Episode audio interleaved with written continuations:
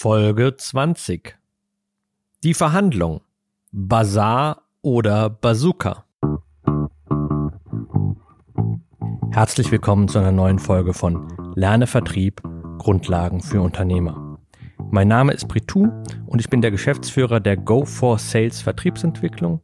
Das ist ein Unternehmen, das sich darauf spezialisiert hat, Vertriebsorganisationen und Einheiten ja, zu entwickeln, zu optimieren und aufzubauen und in unserer heutigen Folge dreht sich alles um das Thema Verhandlung.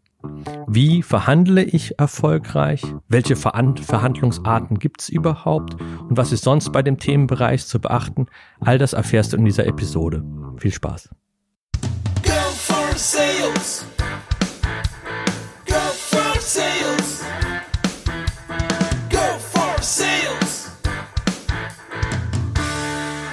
Hey Pritu, bitte verhandle doch mal diesen Preis. Oder Pritu, komm, setz doch mal diese Forderung bei unserem Auftraggeber durch. Das sind Aufträge, die ich sehr, sehr gerne annehme. Was mir persönlich unheimlich viel Spaß macht, weil es sich um das Thema Verhandlung dreht. Das ist eins meiner Lieblingsdisziplinen.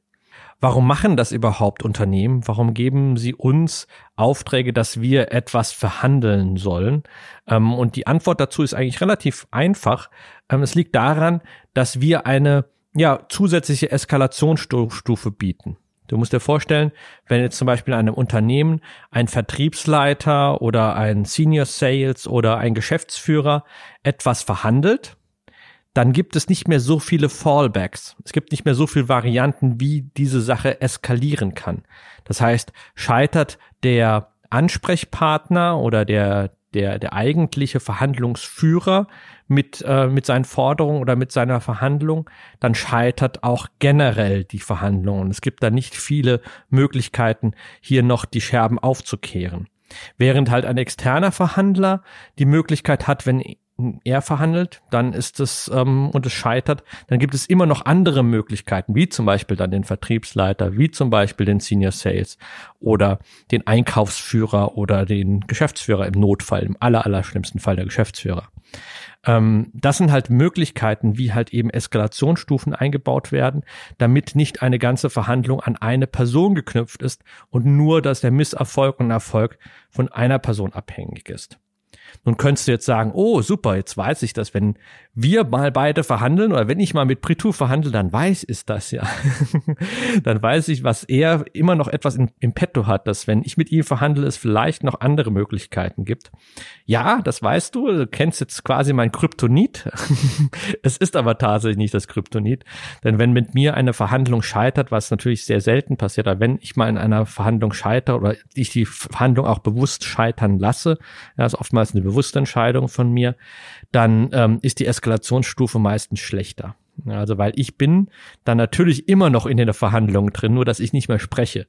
Aber ich coache dann im, im Hintergrund diejenigen, die die ähm, Verhandlungen danach führen und die Konditionen werden meistens schlechter. Deswegen, also falls die Situation mal auftritt und du mich als Verhandlungspartei äh, dir gegenüberstehen siehst, ähm, versuch natürlich mit mir eine äh, Verhandlung hinzukriegen, so als kleiner Tipp. Gut. Ähm, allerdings möchte ich heute dir ein paar Insights geben, damit du auch, wenn du gegen mich mal verhandelst, gut vorbereitet bist und ähm, dementsprechend halt auch das Rüstzeug und das Werkzeug hast, eine äh, Verhandlung ähm, gegen mich, aber natürlich gegen jeden anderen auch zu führen. Was ist jetzt genau eine Verhandlung? Wenn man jetzt versucht, ein, eine Assoziationskette ähm, von dem Wort herauszubilden, dann denken die meisten Menschen an ein Basar-Szenario. Ja, also wo zwei Menschen über ein Produkt feilschen. Ja, das ist dann die zweite Assoziation, die meistens kommt, nämlich Preisverhandlung, dass es darum geht, einen Preis entweder zu erhöhen oder zu erniedrigen und ähm, sich da Einkäufer und Verkäufer darüber streiten. Tatsächlich ist Verhandlung viel universeller und viel größer und in vielen, vielen Bereichen zu finden. Also es geht von, sage ich mal, im Kriminalistischen darum, halt eben Geiselaustausch zu verhandeln. Also kennt man ja auch so Verhandlungsführer, die quasi mit einem Geiselnehmer äh, über, über bestimmte Bedingungen verhandeln. Es geht darum, um politische Strömungen zu verhandeln, also zum Beispiel halt, ob Krieg oder Frieden entsteht, also wirklich große, große Dinge. Und dann allerdings diese kleinen Dinge, die aber auch unheimlich wichtig sind und unser alltägliches Brot sind, das ist, als ob jetzt, sage ich mal, äh, Kinder jetzt ähm, ähm, erzogen werden. Also die Erziehung von Kindern hat viel, viel mit, mit Verhandlungen zu tun. Nein, du kriegst jetzt nicht noch ein Marmeladenbrot, weil du hast schon drei gegessen. Nein, wir gucken jetzt kein Fernsehen. Nein, du gehst jetzt früher ins Bett. Und all das, ähm, wer Kinder hat, weiß, da wird man ganz schön zur Sache gebeten. Und es ist schwierig. Also, obwohl die kleinen Stöpsel manchmal mit ihren zwei, drei Jahren halt eben gerade mal angefangen haben zu reden, ja, ähm, können sie wunderbar verhandeln. ja, also das Verhandeln ist nicht unbedingt immer nur an die an die Rhetorik ähm, gebunden, wie man denkt, sondern sie hat etwas sowas ja ähm, ja etwas intrinsisches, was in den Menschen oder in uns Menschen schon steckt und was wir auch nonverbal oder mit wenig Wortschatz und mit wenig Vok Vokabular ähm, auch tatsächlich halt eben nutzen können. Was ich damit sagen möchte, ist, dass Verhandlung nichts ist, wo man ein Talent für haben muss. Ja, also zugegeben, es gibt vielleicht Leute, die können es besser und die anderen können es schlechter. Das liegt aber nicht unbedingt daran, dass der eine, äh, sage ich mal, ein Superstar drin ist und super mit Verhandlungstalent geboren, geboren ist und der der nächste möglicherweise nicht, sondern Verhandlung ist ein Handwerk.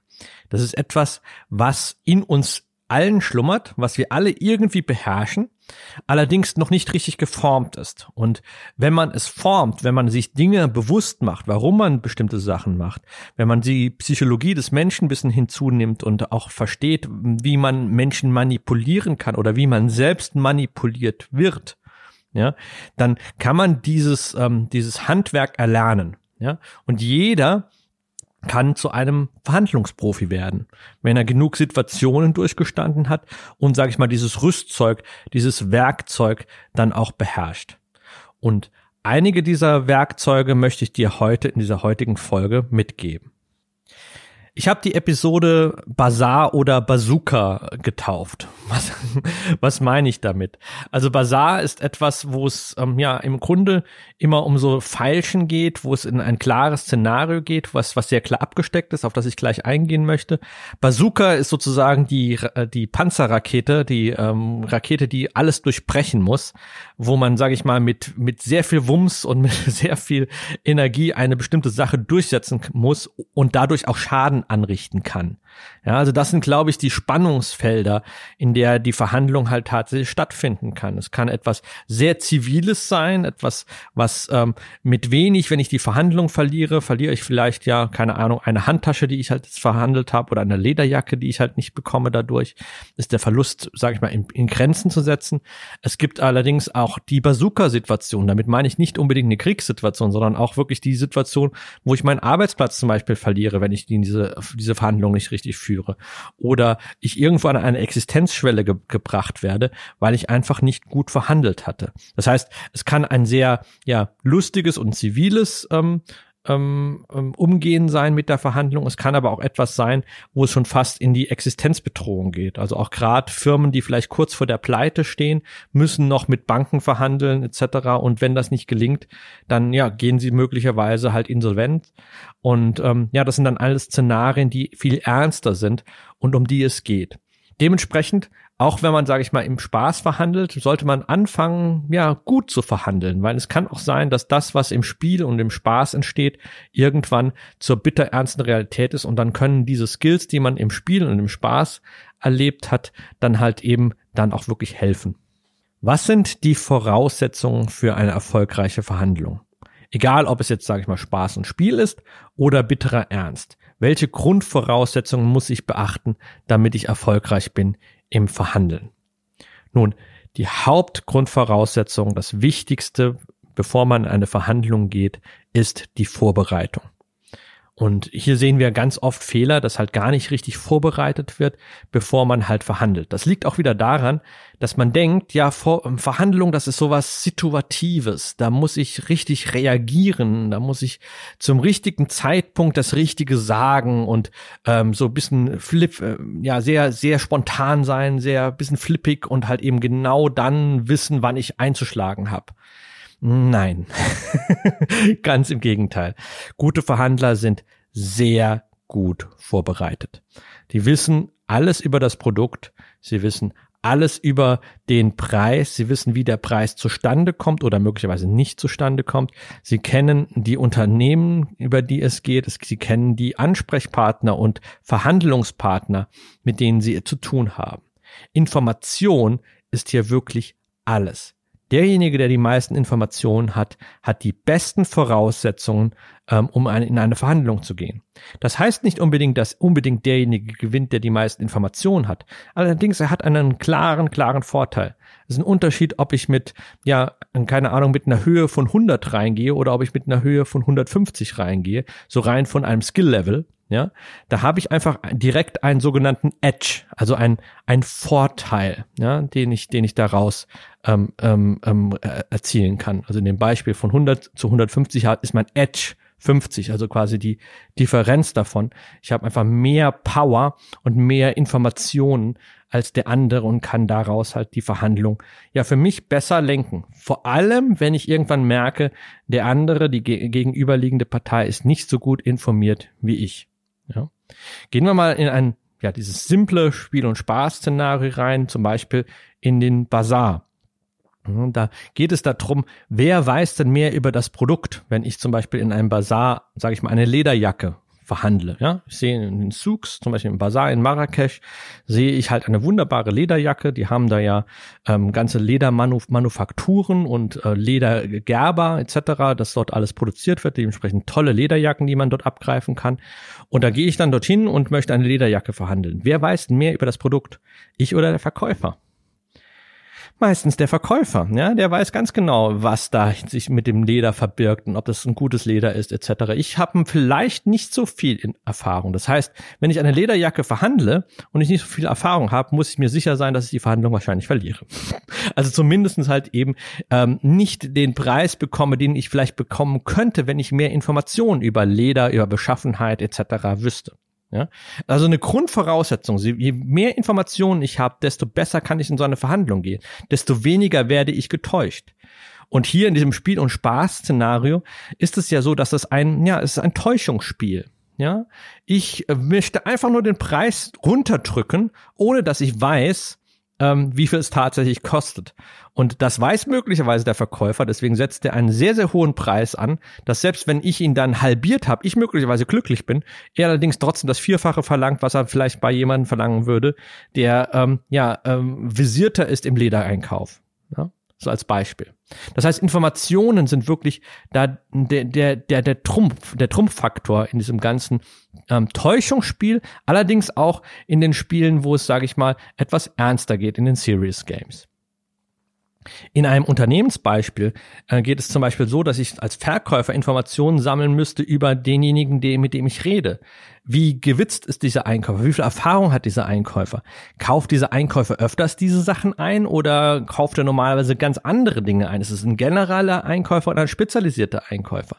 Das Unternehmen, können die sich das leisten, was ich mache? Wie viel Produkte in dieser Größenordnung, die ich verkaufe, kauft dieses Unternehmen pro Jahr? Alles Informationen, die ich beschaffen kann. Ist nicht immer ganz einfach, aber ich kann sie beschaffen.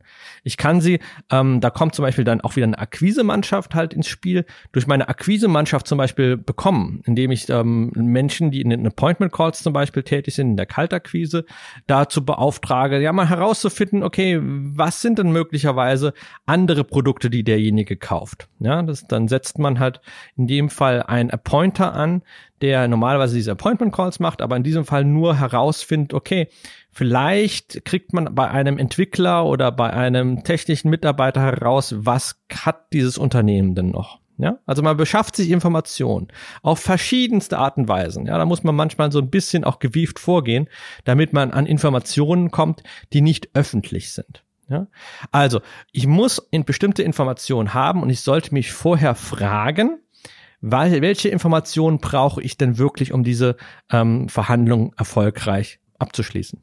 Die zweite Voraussetzung, die ich brauche für eine erfolgreiche Verhandlung, ist Zeit. Zeit in der Folge, dass ich nicht ähm, irgendwo in einer gewissen Art und Weise unter Druck bin. Ich muss nichts heute verhandeln oder ich muss nichts bis morgen verhandeln. Ich habe einen gewissen Zeitraum, der möglich ist, um sich zu einigen. Ja, das ist ja auch insgesamt ein genereller Trick, den natürlich ähm, gewiefte Einkäufer und auch Verkäufer immer wieder machen, dass sie einen gewissen ja, Zeitdruck ähm, erstellen. Also das beste Beispiel ist natürlich halt irgendwie so in der Immobilienbranche, ähm, wo dann der Immobilienmakler sagt, ja, sie, ich habe noch zwei, drei andere Interessenten, können Sie sich bis morgen entscheiden. Ja, soll also eine große ein großes Investment für eine Privatperson, ja, soll dann halt in einer kurzen Zeit abgeschlossen werden. Ich meine, das ist mittlerweile so bekannt, dieses Beispiel, dass es schon als Verkäufertrick abgestempelt ist. Allerdings in anderen Branchen na, funktioniert das oftmals, ja. Also Verknappung und Zeitdruck sind immer Dinge, die, ähm, die wirken. Ja, also ähm, wenn man allein so in, auf die ganzen Webseiten geht wie Booking.com, wenn man mal ein Hotel buchen will, dann kennt man das. Äh, nur noch zwei übrig, nur noch eins übrig. Ja, also man möchte gar nicht mehr, dass derjenige ähm, anders verhandelt, ja, also zum Beispiel über ein andere, auf ein anderes Portal geht oder möglicherweise selbst das Hotel anruft, um einen besseren Preis in diesem Fall zu bekommen, sondern gleich hier bucht, ja. Und dann durch diese Verknappung von Zeit und von der Verknappung von, von, von Produkten oder von der Quantität, ja, schafft man halt letztendlich so, ja, einen Verkaufsdruck und einen Verhandlungsdruck. Und das ist ganz wichtig und deswegen dieser Tipp äh, ganz zentral, lass dich darauf nicht ein. Ja, also wenn du nicht, äh, wenn du keine Zeit hast zum Verhandeln oder wenig Zeit hast zum Verhandeln, musst du dir immer klar sein, es wird eine schlechte Verhandlung für dich. Ja, es kann nur gut werden, wenn nach oben du die Zeit selbst bestimmen kannst. Und die letzte Voraussetzung, die ich mit dir teilen möchte, ist Nummer drei, sei gelassen.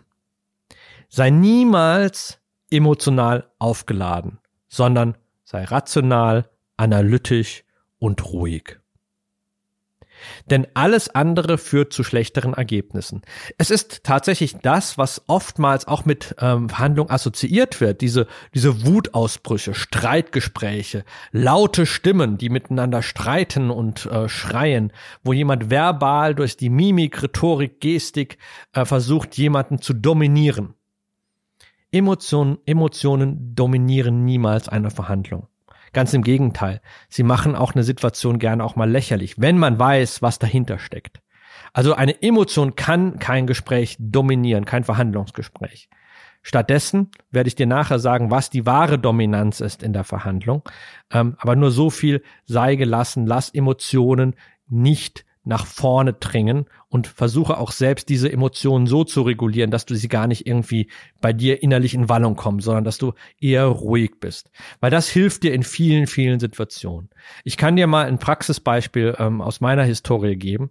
Damals habe ich noch nicht für Go for Sales gearbeitet. Ich war Vertriebsleiter von einer, von einer Firma und äh, wir hatten einen Kunden, den ich unbedingt gewinnen wollte. Ähm, und der war relativ weit weg. Ich hatte eine lange Anreise, ähm, war deswegen auch sehr schon ja schon ein bisschen angeknackst und ein bisschen auch müde ähm, und äh, habe dann allerdings mit dem CEO, mit dem Geschäftsführer selbst reden dürfen. Ja, das ist ein großes Unternehmen. Da war ich sehr geehrt, dass derjenige sich Zeit genommen hat, hat mir die Hand geschüttelt äh, und wir haben 15 Minuten einfach so ein bisschen geplauscht und dann zeigt er mir den unterschriebenen Vertrag meinen unterschriebenen Vertrag, den ich selber ja, ähm, erstellt habe, mit seiner Unterschrift, mit seinem Stempel und legt ihn auf den Tisch und sagt, ja, alles klar, das sieht super aus. Ähm, ich freue mich auf die Zusammenarbeit, schüttelt mir nochmal die Hand und geht von dann. Dann lange Zeit nichts. Ja, ein relativ, ja, überschaubarer Raum. Ich habe nichts zu lesen gehabt, ich habe kein Getränk gehabt, ich habe einfach die Decke angestarrt oder die Wände angestarrt und die Zeit verging, verging, verging. Ich war schon relativ müde und dann irgendwann, ja, kam endlich jemand rein, der Einkäufer. und das Gespräch war gar nicht so harmonisch wie mit dem CEO. Das war ein emotionaler Kerl.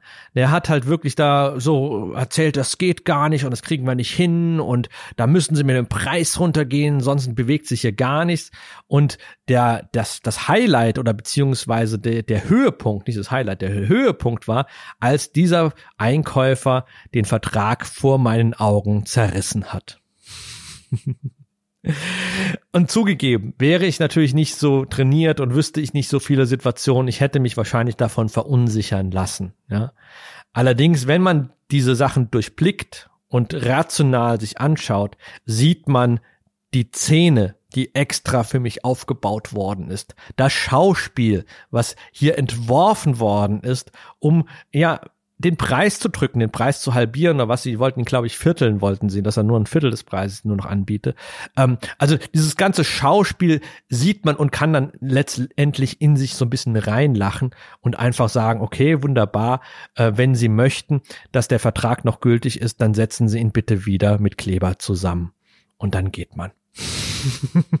also dementsprechend, man kann solche Situationen ganz anders handhaben, wenn man das dahinter kennt und weiß, dass derjenige, der sich aufregt, derjenige, der so ein emotionales Getue hat, nicht derjenige ist, der dominant sein kann. Er benutzt nur diese Emotion, weil ihm sonst keine andere Wahl dasteht, als emotional zu reagieren. Und das heißt, dass eigentlich das alles, was hinten dran ist, im Grunde nur heiße Luft ist. So viel zu den Grundvoraussetzungen für eine erfolgreiche Verhandlung. Ich wiederhole sie nochmal ganz kompakt. Nummer eins, Vorbereitung. Du musst immer so viel Informationen haben wie dein Gegenüber oder am besten sogar noch mehr, um erfolgreicher zu sein, aber Minimum genauso viel.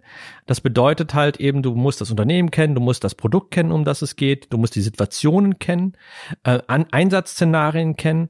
Ähm, Gerade auch wenn du Einkäufer bist, musst du genauso viel über das Produkt wissen wie der Verkäufer.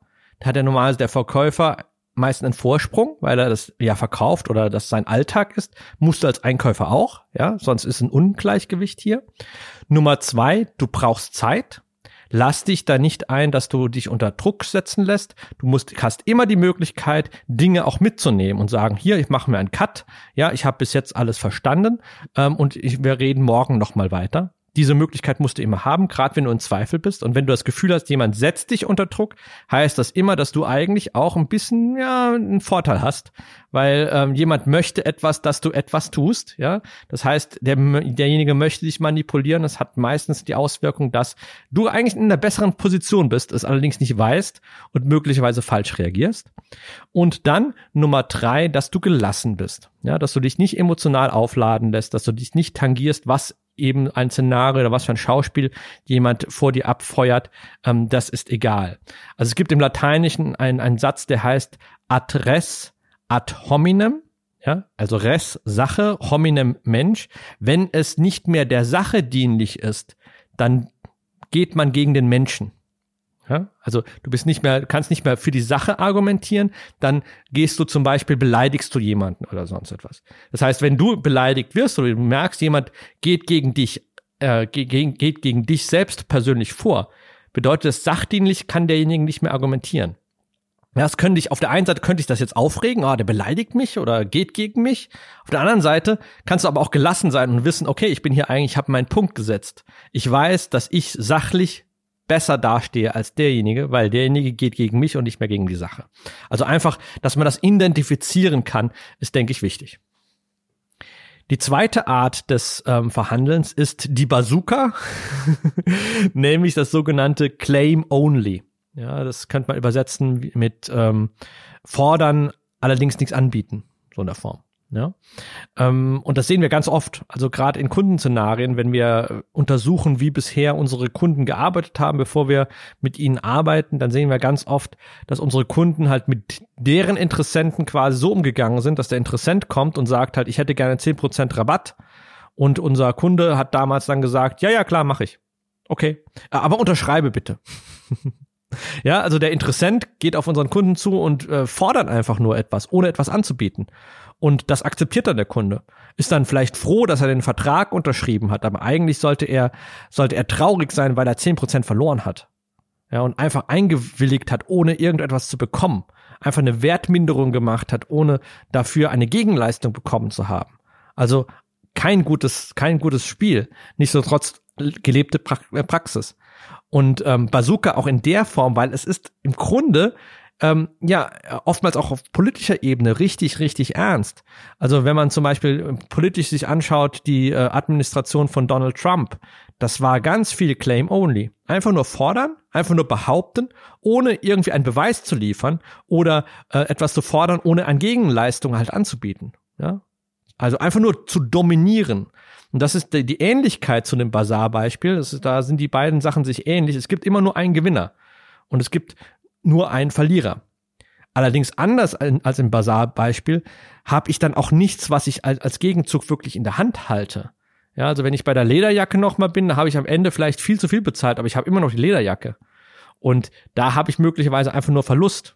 Ich habe vielleicht einen Vertrag unterschrieben bekommen, ja, mit zehn Prozent Verlust und sage, ja, habe ich noch einen Vertrag bekommen. Den hätte ich aber wahrscheinlich so auch bekommen, ohne dass ich auf zehn Prozent gegangen wäre. Und wenn ich reduziert hätte, hätte ich vielleicht eine Gegenleistung bekommen können. Also ich habe was verpasst. Ich verliere etwas, ohne dass ich irgendetwas in der Hand habe am Ende. Und das ist der große Unterschied bei der Bazooka. Ähm, und wenn man jetzt zum Beispiel da die Trump-Administration oder wenn wir am amerikanischen Beispiel bleiben, ähm, ein John F. Kennedy hätte Trump die Stirn geboten, indem er halt einen ganz berühmten Satz, äh, der von John F. Kennedy kommt, ähm, ihn an den Kopf geworfen hat, nämlich dieser, We cannot negotiate with people who say, what's mine is mine and what's yours is negotiable. Oder jetzt auf Deutsch, wir können nicht mit Menschen verhandeln und arbeiten, die sagen, was mir gehört, ist, gehört zwar mir, aber was dir gehört, das ist Verhandlungsmasse. ja, das war damals von John F. Kennedy bezogen auf die Berlin-Krise. Ähm, und so hat er die Sowjets zu dem damaligen Zeitpunkt ähm, ähm, ja, ähm, wahrgenommen, ja, dass sie halt eben nur Claim Only bringen, allerdings keine, keine Gegenforderungen in dem Bereich. Also darauf achten. Wenn du ähm, in eine Situation kommst, wo jemand etwas fordert, muss immer klar sein, dass auch ein Gegengewicht dafür da ist. Die dritte Verhandlungsart ist das, was man so landläufig als Win-Win ähm, tituliert, ähm, wenn es dann tatsächlich so eintritt. Und zwar, das ist Create Value and Claim Value. Also, ich erstelle einen Mehrwert, ich erstelle etwas und ich fordere etwas. Also ich bin bereit, etwas zu geben oder meine Verhandlungsposition zu verlassen. Dafür möchte ich aber etwas anderes haben. Ja. Es gibt davon einen, ja meistens trügerischen Vetter von diesem, von diesem Satz, nämlich der ist Claim Value, Create Value. Also gut aufpassen, es ist genau andersrum. Ja, also das eine ist Create Value, Claim Value, das ist jetzt Claim Value, Create Value. Das heißt, erstmal fordere ich etwas und dann biete ich etwas an. Es ist deswegen so ein bisschen trügerisch und man sollte mit Vorsicht sein, weil es oftmals Nummer zwei beinhaltet, also die Verhandlungstaktik Nummer zwei, einfach etwas fordern. Ich fordere erstmal etwas und warte, ob was kommt, ob derjenige auch etwas möchte. Und erst dann bin ich bereit, auch etwas zu erstellen. Also auch interessant darauf zu achten, wenn jemand verhandelt und direkt etwas anbietet, ist der offener, ist das wahrscheinlich keine Falle, ja, in den meisten Fällen keine Falle, etwas, was wahrscheinlich offensichtlicher ist und transparenter ist und wahrscheinlich auch ehrlicher ist, als wenn jemand erstmal fordert und dann etwas anbietet. Meistens erst auf Nachfrage etwas anbietet, etwas in der Hinterhand halt behält, um es dann zu fordern. Und da sind wir im Business to Business eigentlich ähm, auf einem relativen klaren Nenner, äh, wie wir es auch, sage ich mal, unseren Kunden auch coachen. Seid da transparent, bietet erstmal was an, zeigt erstmal, dass ihr ja etwas verändern wollt, dass ihr auch dem anderen gegenüber wertschätzend etwas anbieten wollt. Wenn ihr erstmal fordert, hm, dann seid ihr möglicherweise, könnt ihr den anderen nicht darauf zu bewegen, dass er denkt, okay, die haben, die haben, spielen keine Spielchen mit mir, sondern ähm, haben vielleicht auch etwas Trügerisches im, im Sinn. Dementsprechend erstmal, so empfehle ich das dir, erstmal etwas anbieten und dann aber auch etwas dafür einfordern. Ja, also in dem Beispiel von vorhin, wenn jemand sagt, okay, ich möchte zehn Prozent Rabatt, zu sagen, okay, wir können fünf machen, dafür möchte ich aber eine Case Study mit dir machen, die über einen Monat läuft. Ja, also einen Monat begleitet dich dann halt eben jemand von unserem Team, der schaut, wie du das Produkt benutzt und wie du es handhabst und welchen Erfolg du mit diesem Produkt hast. Und dafür gebe ich dir sozusagen diese fünf Prozent als Austausch, weil das ist es mir wert. Die Werte sind jetzt wieder balanciert. Die Case Study, die ich bekomme, die Zeit, die du dort reinsetzt, ja, die ist mir was wert und die bezahle ich dir quasi dafür. Ja, also auch da sage ich mal eine Win-Win-Situation, da kommt man leicht zu einer Einigung, aber auch bitte aufpassen, in welchem Modus es kommt. Kommt erstmal das Create oder kommt erstmal das Claim, ähm, damit man ein bisschen vorsichtiger ist und halt auch das richtig einordnen kann.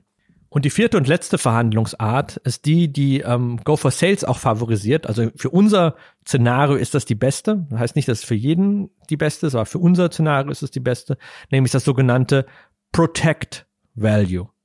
Was bedeutet Protect Value? Das bedeutet, dass du deine Leistung schützt. dass du deine Werte schützt, dass du deinen Preis schützt. So ist es für Go for Sales oder ist es bei Go for Sales unmöglich, wenn jemand mit uns verhandelt, eine Reduzierung des Preises zu bekommen. Es funktioniert nicht. Du kriegst noch nicht mal einen Cent Rabatt. Klappt nicht. Ja, ähm, einfach deswegen, weil wir uns das ganz klar kalkuliert haben und uns sehr viele Gedanken gemacht haben, welchen Preis möchten wir ab, abrufen, welch, wie viel Gewinn möchten wir haben, wie viel möchten wir daran verdienen, was muss der Umsatz von uns sein. Und das geben wir an alle raus, egal wo sie sind. Ja, wir haben keine Preisbooster in diesem Moment, sondern wir haben einen klaren Preis. Und der muss für alle gleich sein, der muss transparent sein. Das ist der Fairness-Gedanke, nachdem wir, weswegen wir Price Protection machen. Ja, also es muss nicht immer der gleiche Gedanke sein, aber das ist zumindest unser Gedanke. Ja, also ich stelle mir dann nämlich immer so diese Situation vor. Stell dir vor, du bist an der Kasse, ja, oder beziehungsweise an der Kasse. Du bist, ähm, willst gerade an die Kasse gehen im Supermarkt und hast eine Tüte Chips in der Hand. Vor dir ist auch jemand mit der gleichen Tüte Chips und da zieht derjenige die den den die Chips-Tüte übers Band und sie kostet 79 Cent und dann komme ich und ich habe mit der gleichen Tüte Chips und bei mir kostet es 4 Euro. Da würde ich denken, was? Warum zahle ich denn jetzt hier mehr? Und dann sagt der Kassierer, ja gut, sie verdienen ja möglicherweise mehr oder so, ja? Oder sie sind ja, sie sind älter oder sie sind jünger oder was weiß ich, irgendwelche Kriterien. Das sind keine plausiblen Kriterien mehr. Deswegen haben wir für uns entschieden, wir machen einen Preis für alle. Und möglicherweise ist die Situation natürlich anders, wenn es ein Startup ist. Da müssen wir ein anderes Paket machen, aber sage ich mal, den Leistungsumfang möglicherweise reduzieren oder anders darstellen. Aber von der Preisgestaltung muss es für alle gleich sein. Und das ist halt eben die sogenannte Price Protection, die ähm, eine weitere Art der Verhandlung ist. Du kennst jetzt die Arten, um erfolgreich zu verhandeln. Du kennst die Voraussetzungen, die du benötigst. Das ist ein ganz wichtiges Werkzeug oder eine wer richtige Werkzeugkiste, die du benötigst, um, sag ich mal, nicht über den Tisch gezogen zu werden, Anführungszeichen, oder dir bewusst zu sein zumindest, dass du gerade über den Tisch gezogen wirst. Das ist auch mal ganz gut, wenn das dir wenigstens bewusst ist. Das heißt, du hast Mittel und Wege, auch bestimmte Dinge einzuordnen und vielleicht auch dagegen zu wirken. Das heißt, es ist ein tolles Handwerkzeug, das du jetzt dadurch jetzt ähm, gelernt hast.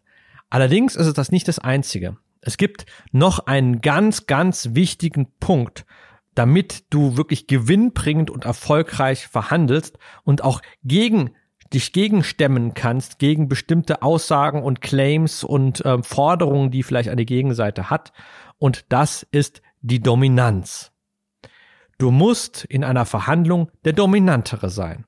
Und jetzt Achtung, damit meine ich eben nicht, dass du derjenige bist, der ausflippt. Nicht der Platzhirsch bist, der sich breit macht auf dem Tisch und dementsprechend halt einen riesen Raum auf, annimmt, der besonders redselig ist, der besonders halt eben ja in irgendeiner Art und Weise halt die virtuelle Peitsche in die Luft schnallt und sozusagen andere zur Raison bringt oder andere verstummen lässt. Das ist nicht die Dominanz, die ich meine. Die Dominanz, die ich meine, die ist viel subtiler. Die ist ruhiger, die ist gelassener, die ist etwas, ich habe etwas in der Hinterhand und das kann ich jederzeit benutzen.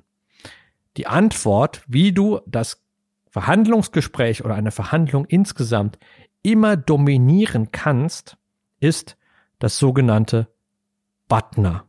Butner ist ein Begriff, der von Roger Fisher und William Urey geprägt ist und ähm, entstanden in einem Buch beziehungsweise einer Studie. Auf Deutsch heißt die ähm, das Harvard-Konzept, also sehr zu empfehlen. Ich bringe auch das ähm, einen Link zu dem Buch auch mal in die Show Notes, dass du, falls du Interesse hast, das dir mal anschauen kannst.